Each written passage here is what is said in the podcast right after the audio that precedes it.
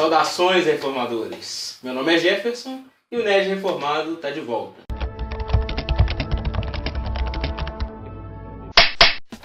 Quem conhece o nosso canal já deve ter percebido que tem algumas coisas diferentes por aqui, né? Estamos com um cenário novo, estamos com um penteado novo e estamos com conteúdo novo também. Se você não conhece o nosso canal, está chegando aqui ah, pela primeira vez, eu sugiro que vá até o nosso vídeo de apresentação. É só clicar em algum lugar dessa tela para você poder conhecer a nossa proposta. O quadro que a gente vai apresentar aqui hoje é o Dissecando a Cultura. E o que nós vamos dissecar hoje é Death Note, escrita e ilustrada por Tsugami Oba e Takeshi Obata. Essa série de mangás ela deu origem a três adaptações para o cinema japonês, deu origem também a um anime e deu origem recentemente a um filme norte-americano que deixou a maioria dos fãs bem satisfeitos. Né? Mas não é sobre isso que a gente vai falar, vai falar aqui. Eu já quero avisar uh, de antemão que esse, que esse vídeo de hoje contém alguns spoilers, na verdade muitos spoilers, já que a gente vai dissecar essa série de mangás, esse filme e essa, esse anime do Death Note, beleza? Então vamos lá. Death Note começa basicamente da seguinte forma.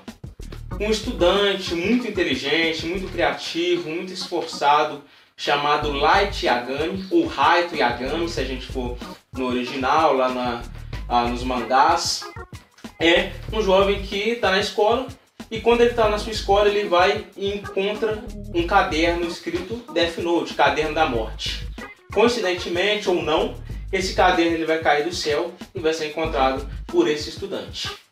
E aí é o seguinte, o Haidagami ele descobre que esse caderno ele pertencia na verdade a um Shinigami. O que é o Shinigami? O Shinigami, segundo a cultura japonesa, são os deuses da morte, que em outras culturas ah, pode ser considerado um ceifeiro. É aquele que é responsável por levar a alma dos que morreram até o descanso eterno.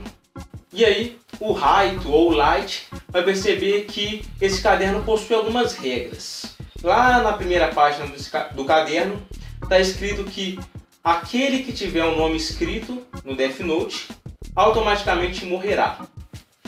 E é o seguinte, uh, tem outras regras além dessa questão de ter um nome escrito no caderno.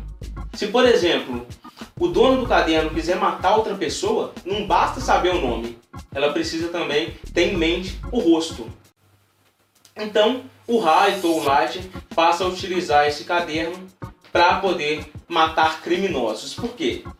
Uma coisa que é importante a gente entender sobre o Death Note é a personalidade do Light ou a personalidade do Raito. Além de ser um estudante muito criativo, uh, muito esforçado, ele também é um cara que tem um senso de justiça muito grande. Ou seja, ele olha para as injustiças do mundo e ele pensa por que, que coisas ruins acontecem com pessoas boas. Esse é o grande questionamento que o Light faz durante toda a série.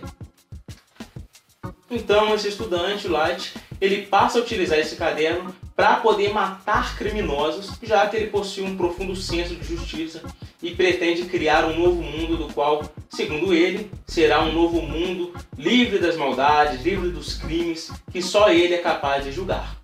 E aí o questionamento que a gente faz é o seguinte: o que define se uma pessoa é boa ou má de fato?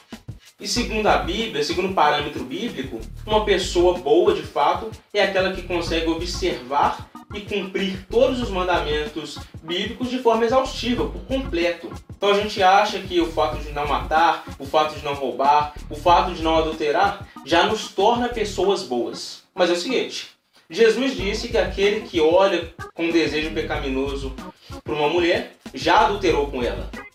E João vai dizer lá em, na sua primeira carta que aquele que aborrece seu irmão é homicida. Então, todos os pecados, todas as falhas fazem parte de um mesmo grupo. E só é necessário um pecado para nos tornar pecadores, ou seja, maus diante da lei de Deus. Então, na verdade, nós vemos que o Light tem um senso de justiça deturpado por achar que existe essa distinção de pessoas boas e pessoas más, quando na verdade Romanos 3:23 diz que todos pecaram e carecem da graça de Deus. Ou seja, todos são maus diante da lei de Deus, porque Deus é bom por não pecar e nós somos maus por pecar. Até então, antes do Light encontrar esse caderno, o que a série dá a entender é que ele nunca teve o objetivo de matar criminosos. Ele só achava uma coisa ruim os criminosos saírem livres, mesmo cometendo crimes, e as pessoas boas uh, serem injustiçadas nessa, na sociedade e no mundo. Então, o questionamento que o Nerd Informado faz para você é o seguinte: O que você faria se tivesse um Death Note? Você se considera bom? O vídeo do Nerd Reformado fica por aqui.